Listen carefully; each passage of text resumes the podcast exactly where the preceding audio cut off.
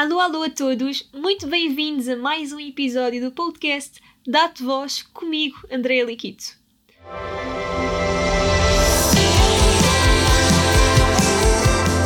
Dá-te voz. A realidade é que nós estamos sempre a aprender, não é? E desafiaram-me há uns dias a ver e a ouvir TED Talks. Eu sei que pode parecer estranho para alguns e uma seca para outros, mas eu acredito que se procurarem como deve ser, vão encontrar temas que fazem parte da vossa vida, perguntas que talvez já tenham feito em algum momento, e por isso eu trago-vos este tema diferente ao podcast. Eu venho falar-vos da memória e da mentalidade forte. Primeiro que tudo, uh, vamos ter aqui duas partes, que é a parte da memória e a parte da mentalidade forte, e para falar da memória, eu vou falar um bocadinho uh, sobre a parte teórica uh, dentro do ramo da psicologia sobre a memória e vamos ter uma convidada especial uh, que mais à frente já se vai apresentar e falar um bocadinho e responder algumas perguntas. Portanto, assim, tentando ser bastante breve, para também vocês não estarem a apanhar uma seca, não é? Uh, a memória, o que é que é a memória? Toda a gente sabe o que é que é a memória, não é? A memória é tudo aquilo que nós guardamos que são experiências e aprendizagens. E depois tem a memória a longo prazo, que é uma memória que dura anos. E depois tem a memória a curto prazo, que é uma memória uh, mais reduzida, que dura horas ou então mesmo segundos. Uh, depois tem vários tipos de memória. Eu quero falar mais da declarativa e da implícita, só para terem noção do que é que é. A declarativa é tudo aquilo que tem a ver com conhecimento geral e com eventos passados. Conhecimento geral vai desde capitais, a, a rios, opa, tudo o que vocês quiserem. Depois, eventos passados uh, está mais uh, relacionado com aniversários de infância, uh, momentos que passaram com familiares, uh, portanto, eventos importantes, mas que aconteceram já há bastante tempo. Sobre a memória implícita, é uma memória mais inconsciente uh, que está ligada a tudo aquilo que são as habilidades que nós aprendemos. Quando eu falo em habilidades, falo em aprender uh, a tocar um instrumento ou então, por exemplo, a andar de bicicleta e também uh, a tudo o que são respostas irrefletidas do nosso corpo. E isto basicamente é, por exemplo, quando um, vocês estão perante uma situação que vos dá receio ou medo e que o vosso cérebro automaticamente liga como se fosse um, um botão ou uma alavanca e vocês sentem tudo o que são emoções como a tensão, a ansiedade, uh, o stress Uh, e tudo isso acontece porque o vosso cérebro está programado uh, de acordo com coisas que já aconteceram na vossa vida e que, pela parecência, pela semelhança, uh, ele volta a, a, mandar como se fosse um alerta, um aviso para vocês uh, conseguirem dar a volta à situação, ok? isto também tem um bocado a ver com uma coisa que eu aprendi que é a inteligência emocional Uh, isto está ligado também ao ramo da psicologia e eu acho que é uma área bastante interessante, apesar de não ter sido a área que, que eu estudei na, na faculdade. Mas basicamente, um, quando eu tirei esse curso um, da inteligência emocional, falava muito disso, falava da, uh, da capacidade que o nosso cérebro tem em gravar coisas que nós vivemos, aprendizagens, vivências, e que tudo isso vai ficar gravado de certa forma que vai vai ter uma grande, um grande impacto em tudo aquilo que é o, o nosso futuro, uh, todas as decisões que vamos tomar, e por isso é que acontece isto: que quando, quando tu passaste por uma situação uh, em que tiveste bastante medo, depois o teu cérebro grava essa situação e quando estiveres perante uma coisa semelhante, ele vai dar esse clique do género: uh, Andreia, isto está a acontecer outra vez, portanto tens que reagir. portanto, é muito isso tudo isto que eu aprendi também uh, foi através de um, de um artigo que eu li do National Geographic uh, e eles dizem uma coisa bastante interessante que é que para nós compreendermos como é que nós como é que nos lembramos das coisas é importante percebermos como é que nos esquecemos delas.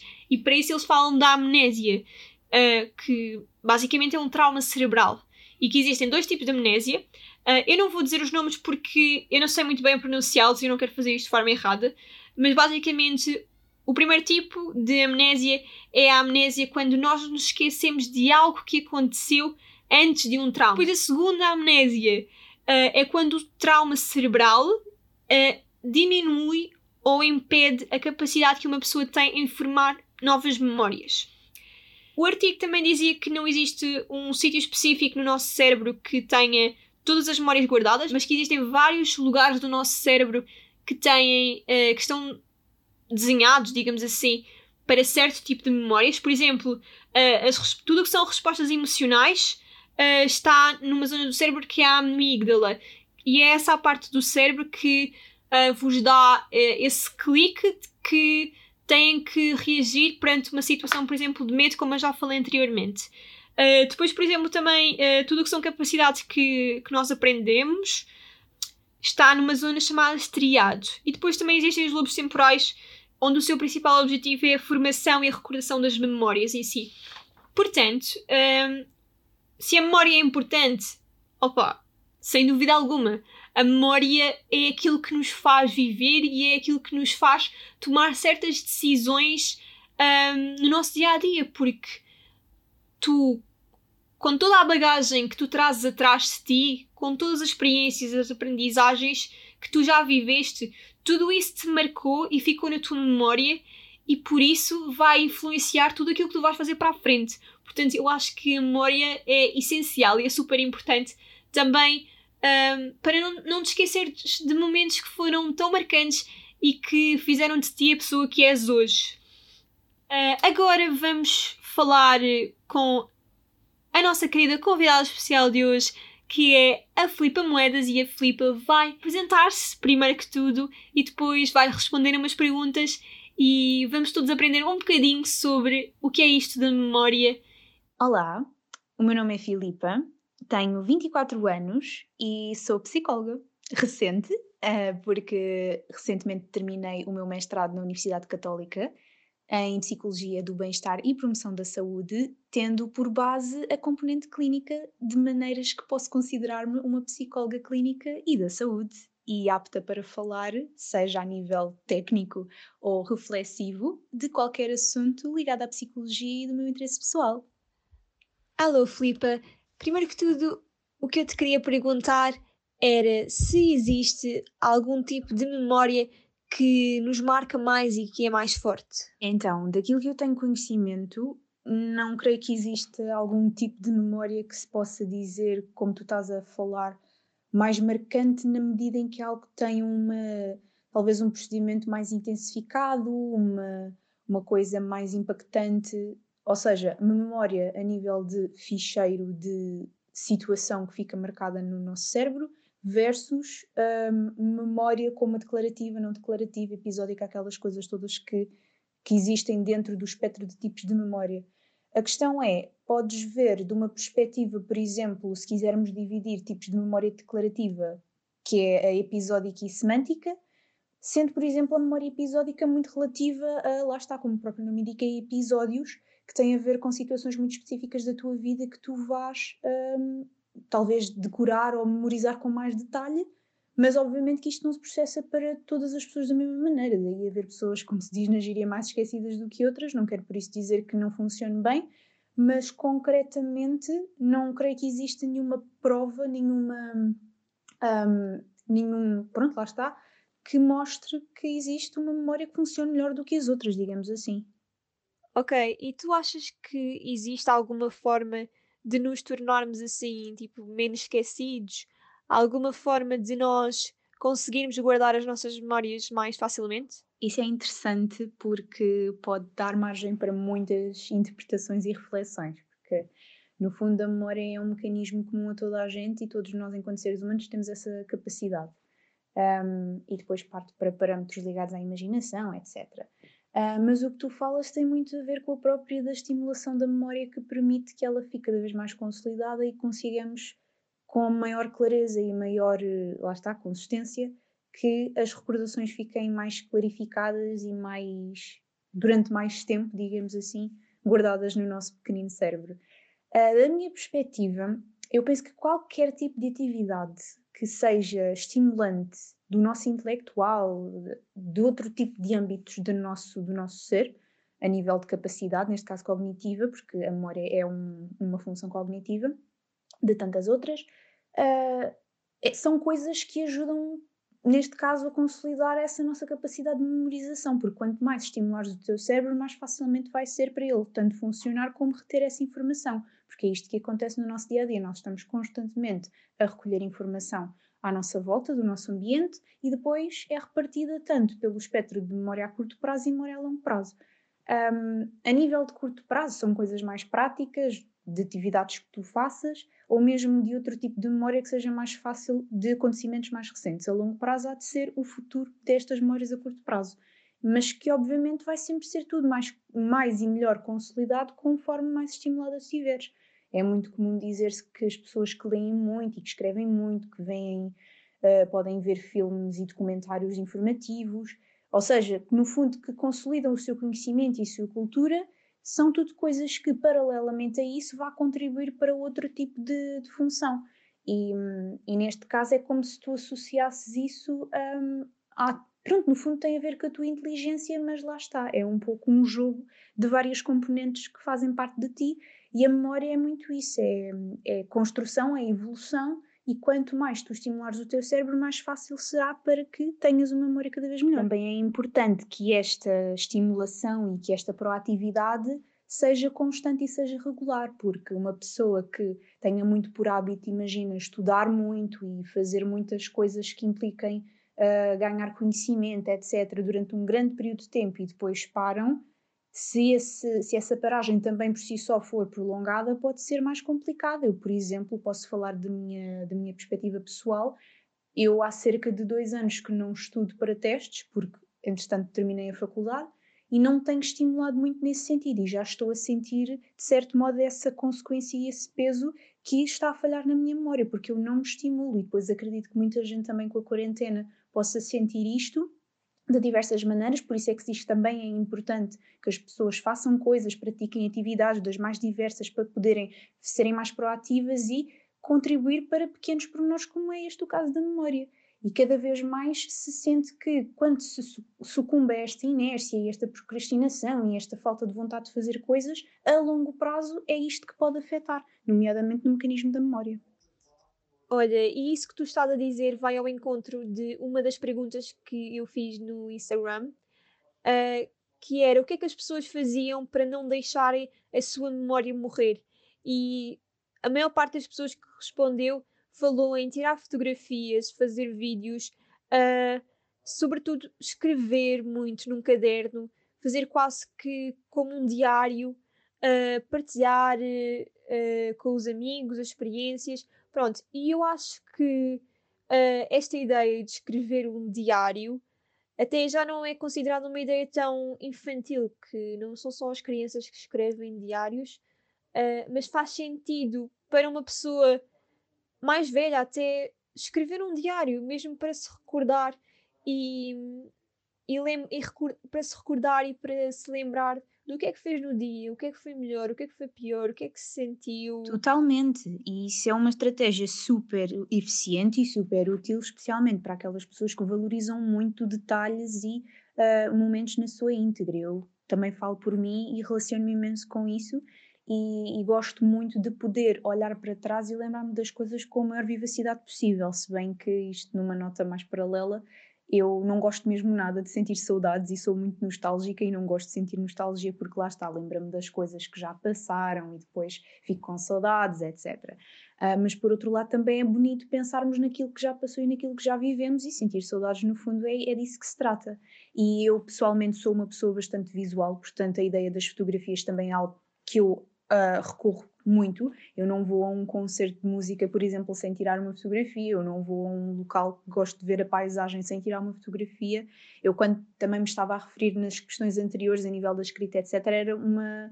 Numa perspectiva mais prática, ou seja, no momento o que é que se faz e não propriamente pegar nesses pequenos detalhes o que é que as pessoas fazem para recordar momentos e não propriamente o funcionamento da memória em si. Foi um bocado por aí que eu fui.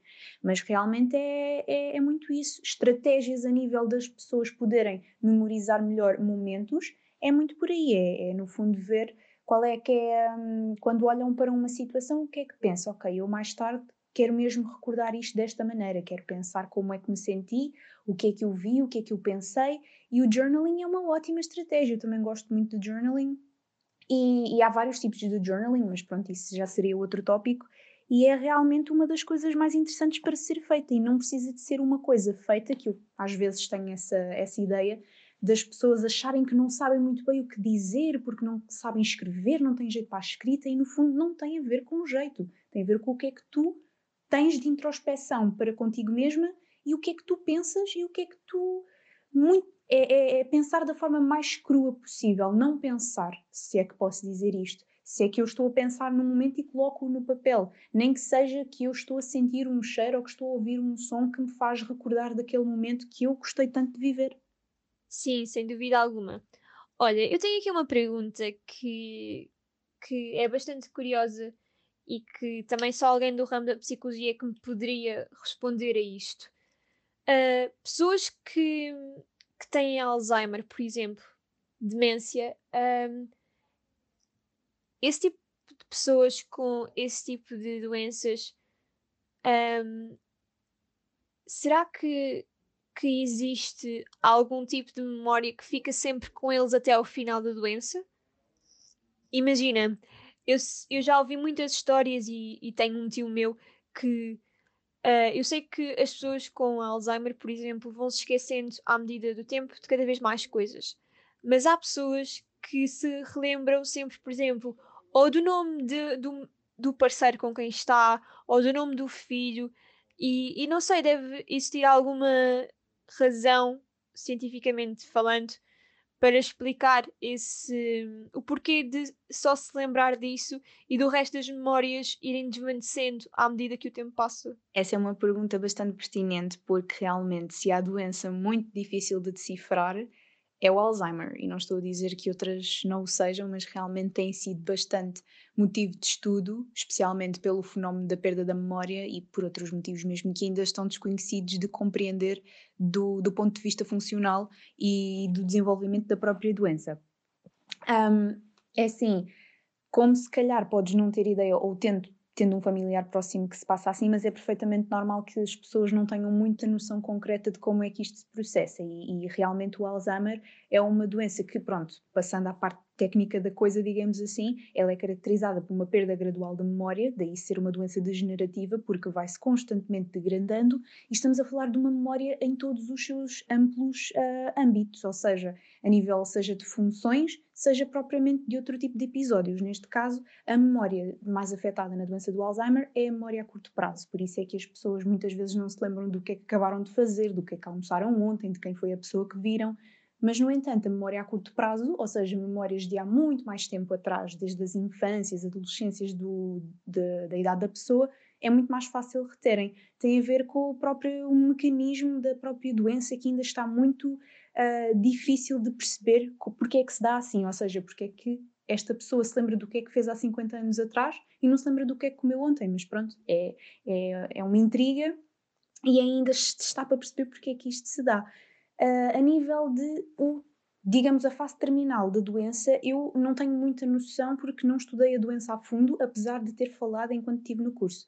Uh, mas isto já parte um bocadinho para o âmbito da neuropsicologia, que é a mesma especialização do curso. Eu tive a mesma cadeira durante três anos seguidos e falei praticamente da mesma coisa e a nível da Alzheimer foi muito superficial, mas tenho ideia de que é um pouco, é um pouco isto, é, um, uh, é gradualmente esta perda de memória a nível de curto prazo e de funções, por isso é que a pessoa gradualmente e progressivamente começa a esquecer-se cada vez mais. No início, nas fases iniciais do Alzheimer, a pessoa ainda pode perceber quem é que tem à sua volta, que são filhos, netos, o que seja, e depois, mais nos estádios mais avançados, já não vai perceber que esta pessoa era o meu filho ou que esta pessoa era o meu neto e por aí fora.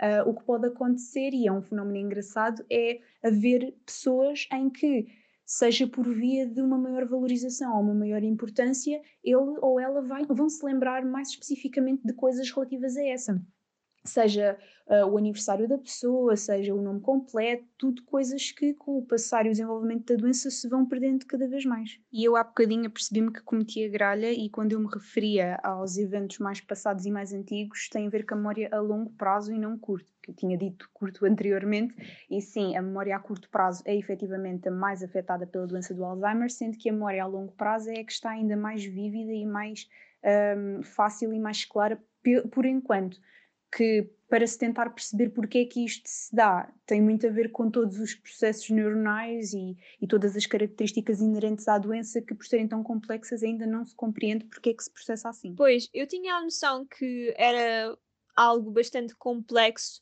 e que ainda tinha muito por onde explorar uh, e por conhecer, mas eu acho que já deu para perceber um bocadinho sobre a doença e um, o que tu disseste já, já respondeu um bocado à pergunta, uh, ou seja, por, uh, pelas pessoas valorizarem tanto uh, certo familiar ou certo, certa pessoa próxima, acabam por se lembrar mais sobre ela, o que mostra que o lado emocional que, que as ligações que criamos ehm, são bastante importantes em todo este processo. Mas pronto, estas foram as perguntas. Obrigada por teres uh, participado no podcast e por teres vindo falar sobre isto.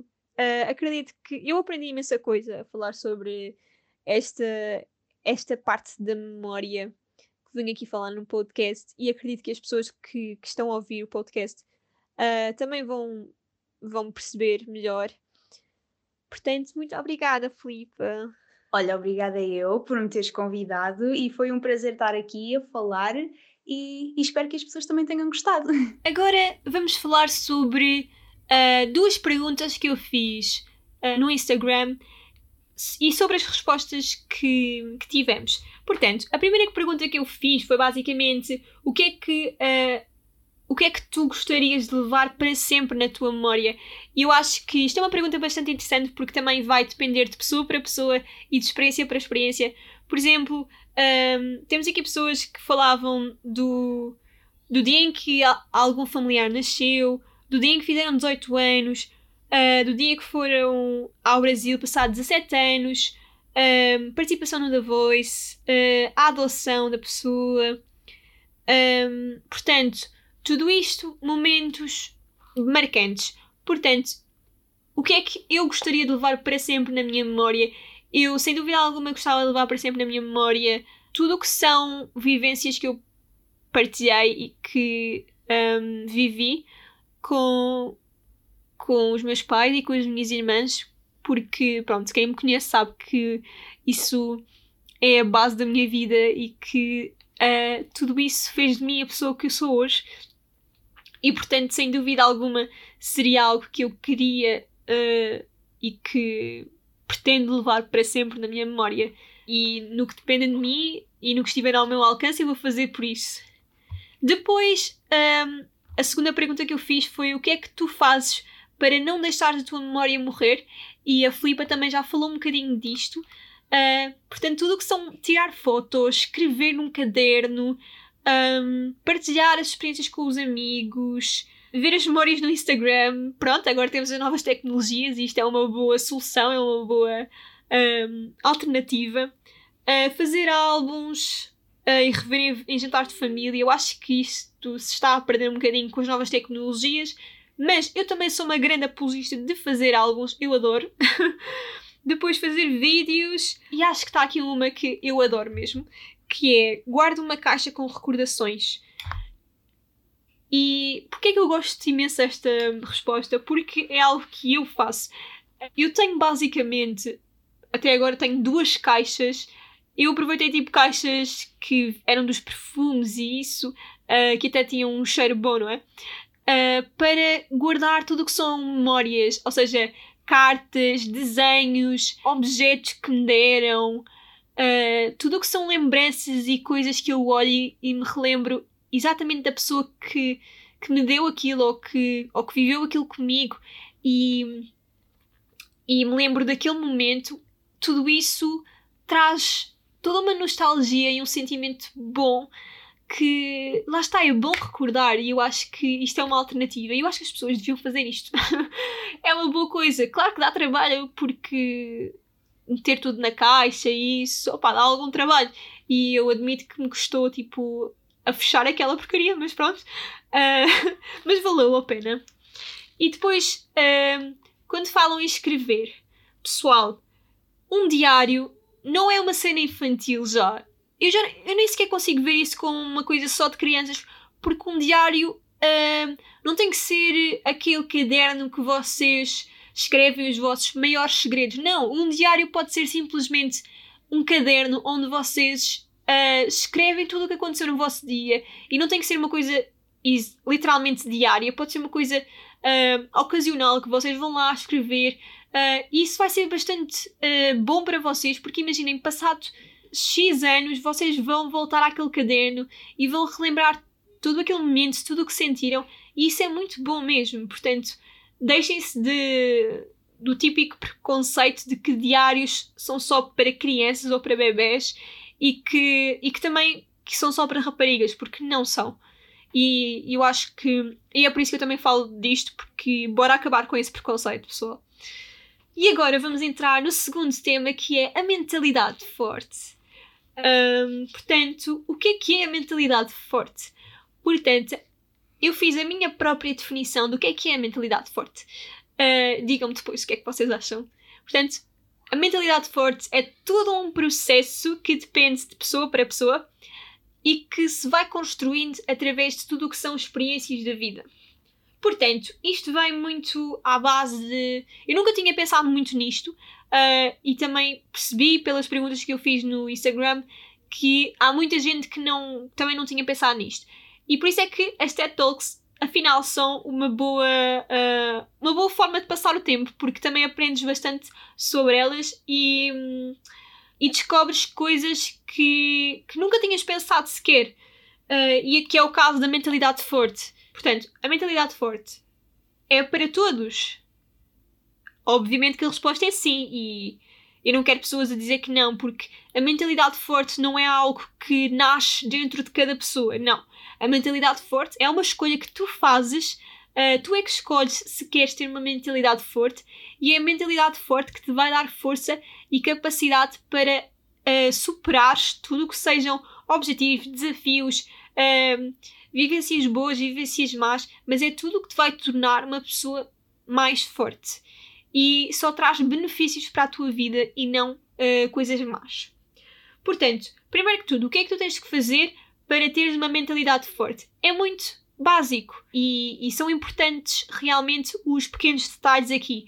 Portanto, tu tens que eliminar tudo o que são maus hábitos. Quando eu falo em maus hábitos, eu falo em maus hábitos contigo, com os outros e com o mundo à volta. Isto são coisas pequenas como simples frases que tu dizes ao longo do dia. Por exemplo, contigo, se tu dizes fogo, isso é mesmo uma porcaria e não presto para nada. Não, isso são tudo coisas que tu estás a dizer e que uh, vão ficar no teu pensamento e que vão fazer com que a tua mentalidade fique mais fraca e mais vulnerável. E não é isso que nós queremos. Depois, para de julgar os outros, para de apontar o dedo, porque Tu tens que te preocupar com a tua vida, não com a dos outros. Tu não tens de ficar infeliz só porque o, a outra pessoa está a ter sucesso. Não, tu não tens de criticar a outra pessoa porque está mal vestida ou isso. Não, tudo isso é mau para ti. Porque tu estás a meter tudo o que são coisas negativas na tua cabeça. E um, o primeiro passo para teres uma mentalidade forte é sem dúvida alguma preocupar-te contigo. Uh, seres um bocadinho egoísta, entendes? Porque tudo aquilo que. O facto de tu olhares para o espelho e dizeres: epá, eu sou, eu sou incrível, eu sou capaz de fazer isto e eu vou conseguir isso. Tudo isso são coisas boas que te vão dar força, que te vão tornar uma pessoa mais confiante. É tudo à base da confiança e isso não é algo que tem necessariamente de nascer dentro de ti. Um, de ti que me estás a ouvir agora. e que podes ter uh, ah, 10 anos, ou podes ter 20 anos, ou 40, ou 50, ou 60, não interessa. Isto cabe a todos e não é uma coisa também de, de idades, é uma coisa que tu podes fazer é uma escolha que tu podes escolher quando quiseres e quando te sentires apto ou apta para isso. Maus hábitos relativamente ao mundo, à tua volta. Por exemplo, vou dar um exemplo muito, muito fácil. Quando tu criticas um político, quando tu criticas uma decisão do político, fogo, o que é que isso vai beneficiar-te? O que é que isso vai contribuir para a tua felicidade? Nada, absolutamente nada, porque tu não podes mudar a decisão que o político tomou, tu não podes mudar aquilo que ele disse, porque só ele é que pode fazer isso. E se ele não fez, de que vale tu estares a cansar constantemente o teu cérebro e a ocupá-lo com coisas que não te vão trazer nada e só te vão trazer sentimentos de raiva ou revolta e tudo isso não vai contribuir para a tua mentalidade forte, muito pelo contrário. E até há pessoas que acham que por estarem constantemente uh, a criticar ou a opinar sobre aquela pessoa são pessoas mais confiantes. Mas não, o facto de tu criticares a outra pessoa, isso só mostra que tu tens algum tipo de insegura insegurança sobre ti mesmo. É como, é como costumam dizer, as pessoas uh, que são tipo os mais populares nos filmes nunca são as pessoas mais confiantes, se calhar são as pessoas mais inseguras dali, mas que a sua, um, a sua forma de se defenderem é a criticar os outros. Tipo, eu só sou feliz com o teu insucesso, com a tua infelicidade. Uh, portanto, vamos tirar esta ideia da cabeça de que por estar constantemente a opinar e a criticar, isso vai fazer de nós pessoas mais confiantes, porque todos sabemos que isso não é verdade. Nós temos que acreditar. Mas quando eu digo acreditar, é acreditar a sério, de verdade. Não basta tu dizeres àquela pessoa que sim, sim, eu acredito em mim, eu acredito que isto vai acontecer, mas depois, quando te deitas à noite ou quando vais para o sofá, só pensas, epá, mas se calhar isto, isto pode não, não acontecer, eu posso não conseguir fazer isto. Não, para já, tipo, para. Uh, rebobina aí a cena, porque Tu não podes ter esse pensamento, porque tu não estás a acreditar. Tu, se dizes que acreditas, tens mesmo que acreditar em ti. Ou seja, todas as palavras que tu vais dizer, tu tens que acreditar que elas são realmente verdade e que elas realmente vão acontecer e vão mudar a tua vida. Um, isto não é uma coisa que, que ah, estás a dizer só por dizer isso não acontece. Acontece! E eu falo por mim própria, tipo, se eu disser, ah, amanhã vou fazer exercício físico. E depois um, estou a dormir, o despertador toca e eu fico do género: Eia, não me apetece levantar da cama, não vou fazer exercício físico, se calhar. Não, obviamente que logo aí eu não vou fazer exercício, porque eu estou a auto-sabotar-me a dizer que não posso fazer quando no dia anterior eu disse que ia mesmo fazer e que estava uh, super focada e motivada para o fazer. Portanto, todo este tipo de pensamentos apaguem-nos da vossa cabeça, apaguem-vos da vossa memória, apaguem da vossa vida só, que não vale a pena. Isto se quiserem ter uma mentalidade forte, como é óbvio, mas eu acho que toda a gente quer. No fundo, lá no fundo, podem não admitir, mas querem. Uh, depois, não nos devemos comparar aos outros, ok? Porque comparar-nos aos outros está errado, porque toda a gente é diferente. Tu não és igual àquela pessoa, tu não és igual ao mesmo tipo ao teu irmão ou à tua irmã. Não, toda a gente é diferente. Toda a gente tem formas de ser diferentes e, portanto, a única pessoa com quem tu tens que te comparar é a pessoa que tu eras no dia anterior. Portanto, quem é que eu sou hoje? Eu sou a Andreia. Como é que era a Andreia de, de ontem? Como é que era a Andreia de há três anos atrás? Eu tenho que me autocomparar e perceber o que é que realmente está a falhar aqui e em que é que eu posso melhorar. Não é a olhar para os outros e dizer fogo, ela é tão bonita, ela tem tipo o corpo perfeito, eu tenho que ser como ela. Não. Porque isso não vai acontecer. Ela não é tipo uma supermodelo e se calhar ela tem esse pensamento relativamente a outra pessoa. Portanto, compara-te só a ti mesma. Ok? Ou, ti, ou sim, a ti mesmo. Depois, nós temos que aceitar que a vida não é justa. Porque não é. Uh, temos que aceitar que nem sempre vamos ser recompensados por, por sermos ou fazermos algo de bom uh, e que, por outro lado, não é por nós termos sofrido que vamos estar constantemente a sofrer. Se tu fazes algo de bom, se tu és boa pessoa, tu não podes estar à espera de ser recompensado por isso, porque uh, eu sei que vivemos num, num mundo, numa sociedade onde tudo tem um preço e quando tu dás algo, esperas sempre algo em troca. Mas experimenta, experimenta, experimenta fazer o oposto.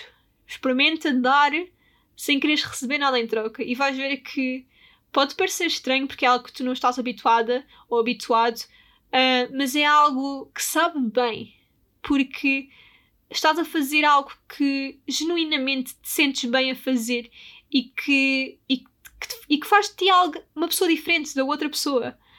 Eu acho que é bom e que e não penses que há muita gente que quando está uh, numa fase em que parece que tudo está a correr mal, que o mundo está a desabar à sua volta e que diz que, opa, isto só me acontece a mim, isto só me acontece a mim, vai sempre correr tudo mal. Não, são fases. Cada pessoa também já passou por essa fase. E hum, o que tu tens que pensar é que, ok, estás a passar por uma má fase, mas se calhar no dia seguinte vai ser melhor. Se calhar não é no dia seguinte, mas pode ser para a próxima semana. Mas isto vai acabar por passar, vai acabar por melhorar. E, e tens que parar de viver na ânsia de, de que esse dia chegue.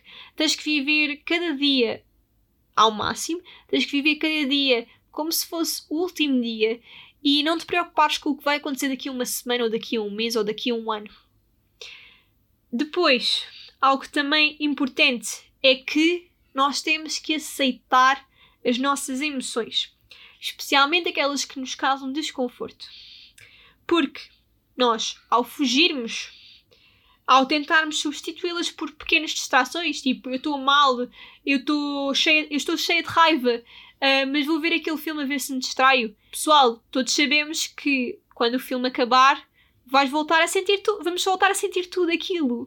Uh, portanto, de que vale estarmos a adiar, a prolongar essa dor quando a devemos aceitar logo no momento, um, chorar tudo o que temos para chorar, gritar tudo o que temos para gritar, um, e depois acaba por passar. E depois, sim, podes ir ver um filme, isso, mas primeiro tu tens que aceitar que, que estás a sentir aquilo.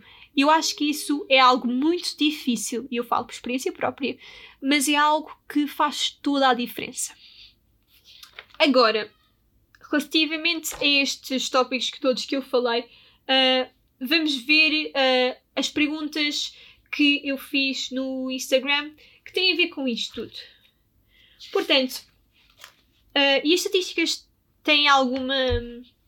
são bastante interessantes e eu agradeço desde já a toda a gente que participou e que respondeu. Sinceramente, uh, obrigada, a sério. A primeira coisa que eu perguntei foi: costumas pensar nos melhores momentos do teu dia? E 67% das pessoas disseram que sim e 33% das pessoas disseram que não. Porquê é que eu fiz esta pergunta?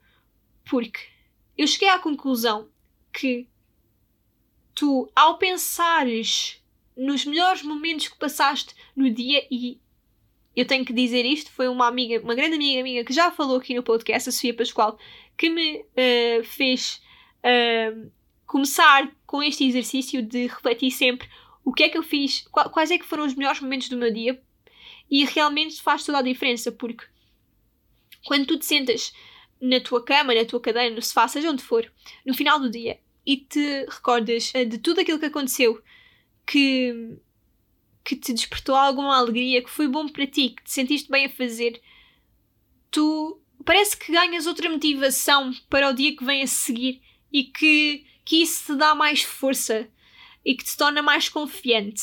Eu sei que parece estranho, mas realmente é algo que, que é mais fácil sentir do que explicar propriamente. E, e esta estatística é bastante interessante porque vê-se mesmo que há muita gente que, que não faz isto e que nunca na vida pensou que pudéssemos fazer isto e que isto fizesse alguma diferença. E eu sou, eu sou uma dessas pessoas. Eu estava nestes 33%, agora já passei para o sim. Uh, mas realmente faz diferença. Portanto, uh, tu que me estás a ouvir, experimenta fazer isto, nem que seja só um dia para ver se eu realmente tenho alguma razão ou, ou se estou só aqui a inventar coisas. Depois eu perguntei se, um, se as pessoas achavam que a mentalidade forte era algo que se construía.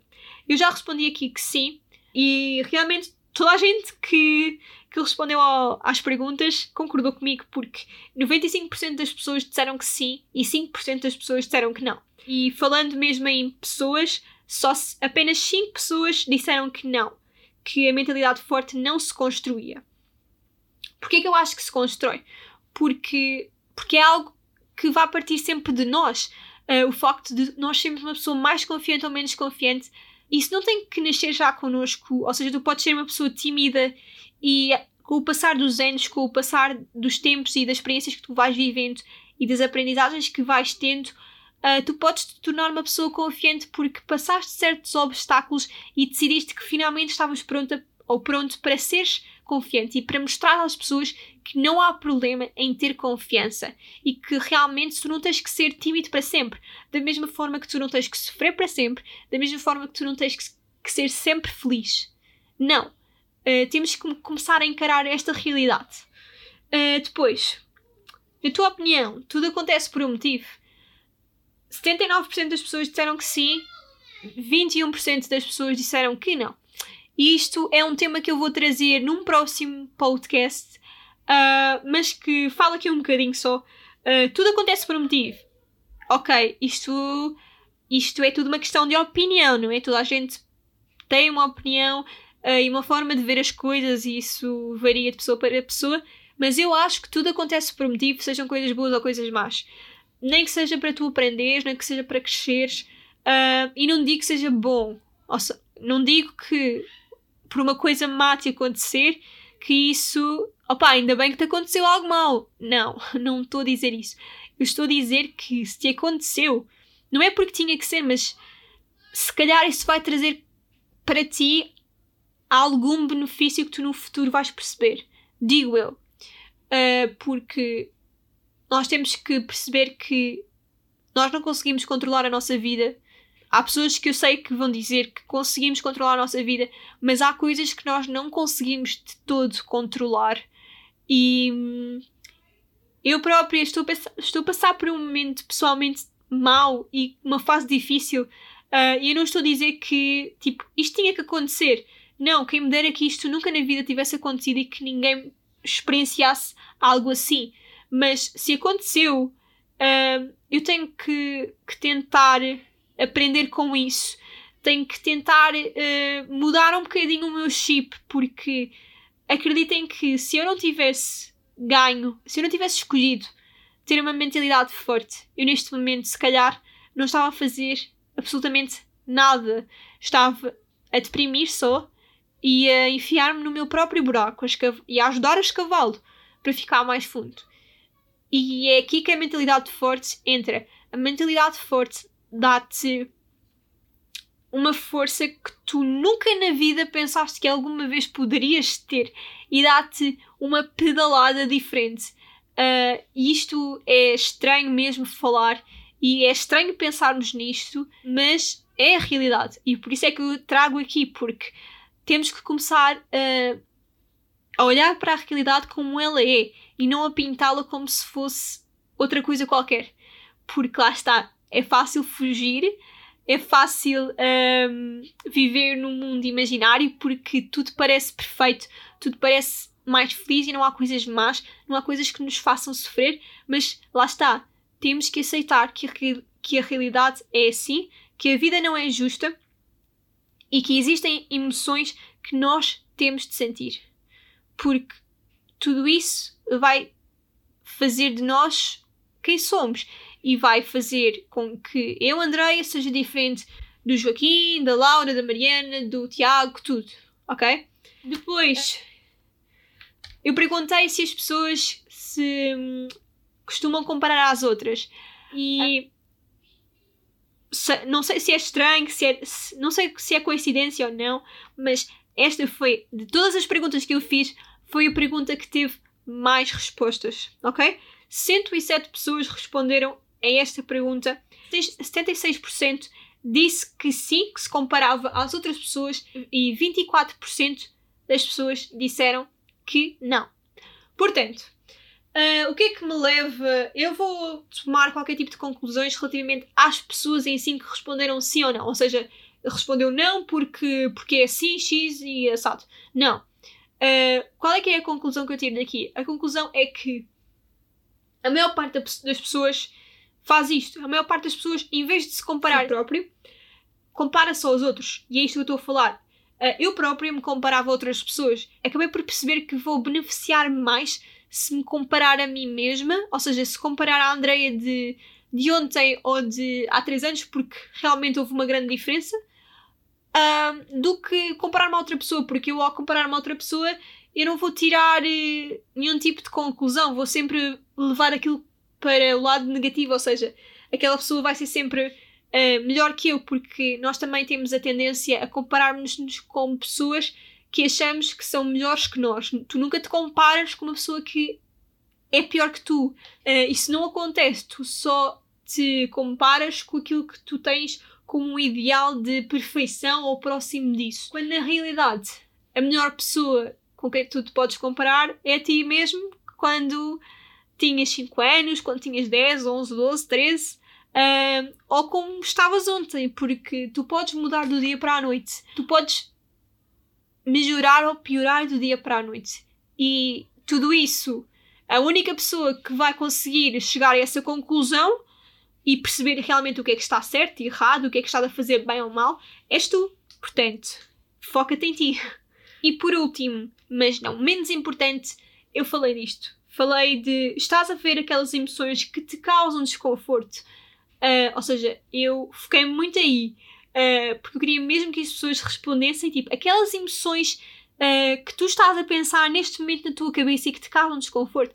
Porque se eu falar só, estás a ver aquela, uh, aquele momento em que tu te sentes estressado ou que tu te sentes com medo, eu aí estou a especificar muita coisa. Portanto, eu queria que cada um respondesse com base naquilo que estava nas suas cabeças. Portanto, o que é que as pessoas costumam fazer? Aceitar ou fugir das emoções. E foi um bocado equilibrado. Foi 60% das pessoas disse que queria, que costumava aceitar e 40% das pessoas disse que fugia delas. E lá está, isto é muito interessante, mesmo de ver uh, e de pensar, porque uau, é que é mesmo isto que acontece. E mesmo assim, eu até me surpreendi com a quantidade de pessoas que realmente não têm problemas em aceitar uh, emoções que lhes causam desconforto. Porque tudo aquilo que, que me causa desconforto, como é óbvio que eu se calhar vou tentar uh, afastar-me um bocadinho disso, porque eu não, me quero, eu não me quero sentir desconfortável, eu não me quero meter nessa posição, uh, eu só quero sentir coisas boas. Lá está, as pessoas só querem viver num mundo cor-de-rosa, onde tudo é bonito, feliz, porque tudo é mais fácil também, não é verdade? Quando na realidade a vida é muito mais difícil, as coisas não são fáceis de conseguir, uh, às vezes temos que passar por coisas que que nunca imaginávamos passar ou que, e que nunca ninguém devia passar, mas a realidade é que isso acontece e se calhar é. lá está, aceita que dói menos. E é mesmo assim, é uma expressão um bocado fria e dura, mas uh, é a realidade. Se tu aceitares que isto te está a acontecer, talvez isto vá passar mais rápido, porque tu também vais ter outra percepção sobre as coisas. Porque se estiveres constantemente a fugir ou a prolongar tudo isso que tu estás a sentir, tu estás a acumular as coisas dentro de ti e depois, quando tiveres aquele momento em que te sentas uh, e paras de pensar, todo o teu corpo, tudo aquilo que tu tens acumulado dentro de ti vai cair e vai ser um, muito pior, vai ser algo muito mais doloroso porque já tens tanta coisa dentro de ti, se já tivesses aceito tudo isso e se já tivesses feito um, o teu luto, digamos assim, entre aspas, dessas emoções, uh, se calhar tu agora não estavas a passar por isto, se calhar já não estava a ser tão difícil quanto isso. Portanto, as pessoas quando pensam que prolongar, adiar, é algo que vai fazer com que as coisas fiquem mais fáceis, a realidade é que o que acontece é exatamente o oposto. Tu ao prolongares ou adiares um sentimento doloroso, isso vai tornar as coisas ainda mais difíceis. E como o que nós queremos são coisas menos difíceis, mais fáceis, uh, devemos pensar que se calhar se aceitarmos vai ser melhor. Portanto, uh, para terminar, eu gostava de de comentar aqui duas frases que eu ouvi um, em duas TED Talks diferentes. E eu vou fazer assim uma pequena tradução para não estar aqui a falar inglês, porque pronto, nem toda a gente pode saber inglês. Portanto, a frase diz assim: Eu acredito que na escuridão, até aí, vai existir beleza e vai existir amor. E que hoje, amanhã e sempre, isso vai ser mais do que necessário. Para contextualizar, isto foi dito por uma, por uma senhora chamada Kate Bowler, que uh, fala na TED Talk que ela sofreu, uh, ela teve cancro, e, e tudo isto é falado uh, no momento em que ela sentiu que, um, que não ia conseguir aguentar mais. Portanto, ela diz que, mesmo na escuridão, mesmo nos momentos mais difíceis, tu consegues encontrar algum tipo de beleza e ela vê essa beleza no amor. No amor das pessoas que estavam à sua volta, no, no amor das pessoas que estavam um, a lutar com ela e por ela.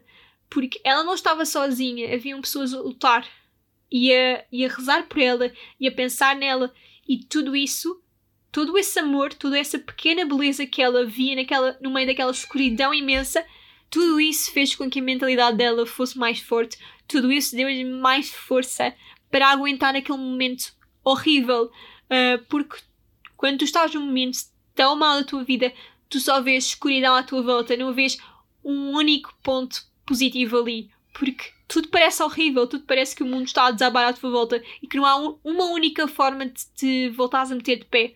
Mas é como ela diz: é nestes momentos que tu vês que pode existir esperança e tu vês a esperança no amor das pessoas que mais querem que tu sejas forte, que tu permaneças e que tu te ergues e que fiques de pé com a cabeça erguida e que vás para a frente. Uh, e é um bocado isso que eu queria também transmitir aqui: que mesmo no momento em que tu sentes que tudo está perdido, não está. Vai existir sempre alguém, algo que te vai fazer ver que vale a pena continuares a lutar, seja pelo que for. Depois, é um senhor uh, que eu não tenho aqui o nome, por acaso não escrevi, uh, mas o senhor diz assim: Tu tens que aceitar que a vida não é justa. E isso pode ser, pode ter várias interpretações. E significa que necessariamente tu não tens que receber algo quando fazes algo de bom e que não tens que sofrer para sempre. O mundo não funciona dessa forma. O teu mundo é como tu queres que seja. Mas antes de tu dizeres que vais mudar o mundo, tu tens que acreditar que tu podes mudar. Portanto, uh, isto é uma frase muito bonita, uma frase que nos faz pensar imenso e é muito aquilo que, que eu já falei aqui. Que nós, por sermos boas pessoas, isso não implica que, que queiramos receber algo em troca ou que necessariamente venha sempre algo de bom depois de fazermos essa boa ação. Uh, porque na maior, na maior parte das vezes, se vocês pensarem bem, quando tu fazes uma boa ação, quando tu és boa pessoa, uh, se calhar não valorizam essa tua ação, não valorizam uh, esse teu gesto e, e não veem, e veem isso como algo normal, como algo banal. Mas não é, e tu sabes que não. Portanto, lá está. Nem tudo o que acontece de bom tem que vir como presente à, à tua porta. Não, nada disso. Se tu fazes algo de bom, tens que te orgulhar por isso. E a única pessoa que te tem que dar uma prenda és tu próprio. E a prenda é, é olhar-te ao espelho e dizeres: é incrível, tu foste incrível, tu és incrível. E as pessoas, mais tarde ou mais cedo, vão acabar por valorizar esse teu ato. Mas, primeiro que tudo, tens que ser tu a valorizá-lo. Depois, eles também, esse senhor também diz que não é por sofreres agora que vais ter que sofrer para sempre. Uh, porque epá, também isso seria horrível, ninguém merece isso, credo. Se tu sofres agora, é uma fase má, ok? Como eu costumo dizer, uh, e os meus amigos e pessoas mais próximas sabem disto, uh, eu costumo dizer que o sol brilha sempre amanhã, o sol brilha sempre no dia seguinte, uh, que mesmo que, que esteja a existir uma grande tempestade, o sol há de brilhar, uma luz, um raio de sol há de vir lá de cima e vai mostrar que a tempestade não é para sempre, que não dura para sempre. E assim são todas as fases negativas da tua vida, da vossa vida. Nem tudo o que é mau vai durar para sempre. E se calhar, depois de tantas coisas más, vêm coisas boas. E o importante é não vivermos na ânsia de que esse, essa tempestade, essa fase horrível venha a terminar. Não, não podemos viver constantemente no, no pensamento de que, ai, quando é que isto acaba? Uh, estou farta disto, isto nunca mais vai acabar. Não. Deixem esses pensamentos de lado e foquem a vossa mente naquilo que realmente importa. O dia que estão a viver. Façam, uh, sejam os heróis que que tornam o vosso dia num dia que vale a pena ser falado e vale a pena ser vivido. Porque se há uma coisa que eu aprendi é que quando tu sentes, quando tu sentes que o teu dia valeu a pena, quando sentes que, que, que foste produtivo ou que fizeste alguma coisa de bom e que te beneficiou a ti ou, ou a outra pessoa, torna-se mais fácil viver o dia do amanhã. Torna-se mais fácil acreditar que tudo é possível, porque eu sinceramente acredito que tudo é possível. E depois ele também diz aqui uma coisa muito importante, que, que é que o mundo não funciona dessa forma. O mundo funciona da forma como tu quiseres que o mundo funcione. Porque tu tens esse poder, tens esse poder de mudar o teu mundo. Não o das outras pessoas, mas o teu. E mesmo o das outras pessoas também é possível tu tens o poder de mudar o teu dia, tu tens o poder de decidir se tu estás bem ou se estás mal. E se estás mal, como é que tu vais reagir perante isso? Ou se estás bem, o que é que tu vais fazer por estares bem? E, e por último, ele termina com uma frase super importante que é que antes de dizeres que tu podes mudar o mundo, tu tens que acreditar que realmente podes mudar o mundo. Porque lá está, como eu disse, se acreditarmos, as coisas podem realmente acontecer.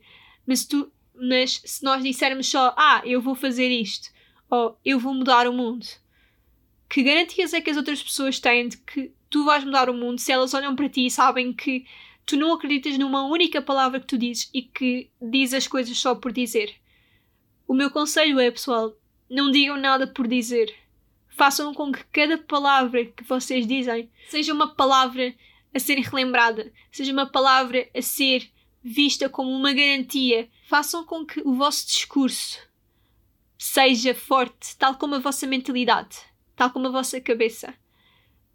Sejam confiantes e transmitam essa confiança para as vossas palavras, para o vosso discurso, porque se vocês querem mudar o mundo, as pessoas têm que acreditar que vocês vão mudar o mundo. E primeiro que tudo, vocês Sim. têm que acreditar que vão mudar o mundo. E a partir do momento em que, em que dão esse passo, que é sempre o primeiro passo mais difícil, a partir do momento em que o dão, tudo o resto, tudo o resto se torna tão mais fácil. E depois de fazerem isso, lembrem-se de mim, lembrem-se do que eu estou a dizer, porque eu acredito que vocês são capazes. E agora, vocês também acreditam? Este foi mais um episódio do podcast Date Voz. Espero realmente que tenham gostado, que tu que me estás a ouvir neste momento tenhas aprendido alguma coisa com este podcast e mesmo que tenhas chegado só agora, tenho a certeza absoluta que algo, alguma palavra te ficou na cabeça e que realmente pode fazer a diferença. Obrigada a todos. O meu nome é Andrea Liquito e este é o podcast Dá-te voz.